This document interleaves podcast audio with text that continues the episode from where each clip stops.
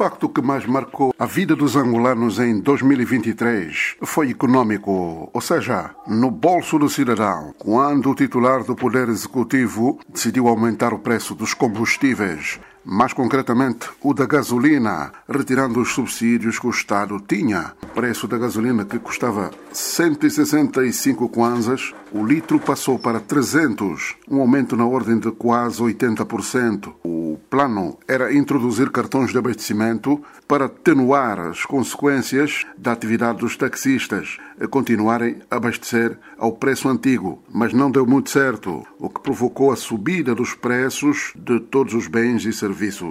Na sequência, o Presidente da República exonerou o Ministro para a Coordenação Econômica da Presidência da República e colocou em seu lugar José de Lima Massano, que se encontrava à frente do BNA. Passados seis meses, a situação não se alterou o jornalista e economista Carlos Rosado de Carvalho diz que queria ver o coordenador da economia do país explicar como andam as coisas. Ao fim de seis meses, Massano ainda não deu uma conferência de imprensa, uma entrevista, não é? Que, em que explanasse as suas ideias sobre o que é que, é, que, é que ele pensa da economia, por onde é que nós vamos. E eu acho que isto já devia ter sido feito. Seis meses depois, o dólar, a principal referência do câmbio em Angola, passou de 400 kwanzas para 1000.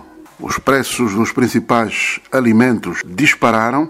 O ano governo voltou a cargas de demolições de casas de cidadãos que, segundo o executivo, foram construídas em zonas não autorizadas. As vítimas dizem o contrário. Foram demolidas casas nos arredores do novo aeroporto de Luanda e principalmente no distrito urbano do Zango em Viana. Foi mesmo pesado. Você vê a tua casa, que você levou anos você a construir, em menos de cinco minutos a tua casa está no chão. Foi doloroso, só pessoas aqui a desmaiar, saiu surra, saiu maltratos aqui. O habitual discurso sobre o Estado da Nação do Presidente da República levou João Lourenço ao Parlamento e em quase três horas trouxe para uns esperança, mas para outros o mesmo de sempre entre os desagradados, os parlamentares, pela UNITA, que no fim do discurso apelidaram o chefe de Estado de ditador. Pela primeira vez na história de Angola, um pedido de processo de destituição do presidente em funções, conduzido por deputados da bancada da UNITA.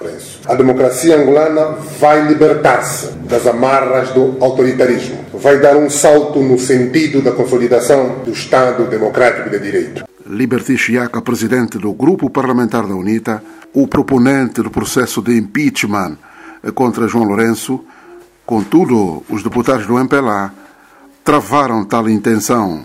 O documento nem sequer foi discutido e já era previsível, segundo o parlamentar pelo maioritário Mário Pinto de Andrade. Não, não somos traidores à pátria. Traição é essa que a UNITA está a fazer. Os deputados do APLA têm consciência que no dia que se chegar ao Parlamento, é, a proposta é reprovada. Não passa. E a UNITA tem consciência disso. É, é vergonhoso a gente até, até comentar é, as maluquices do grupo parlamentar da UNITA. Desculpem o termo. Também foi destaque em 2023 o que ficou conhecido como escândalos no setor da justiça em Angola. Dois dos tribunais superiores do país abalados com denúncias e indícios de casos de corrupção, onde os envolvidos foram os mais altos. A sorte não foi a mesma.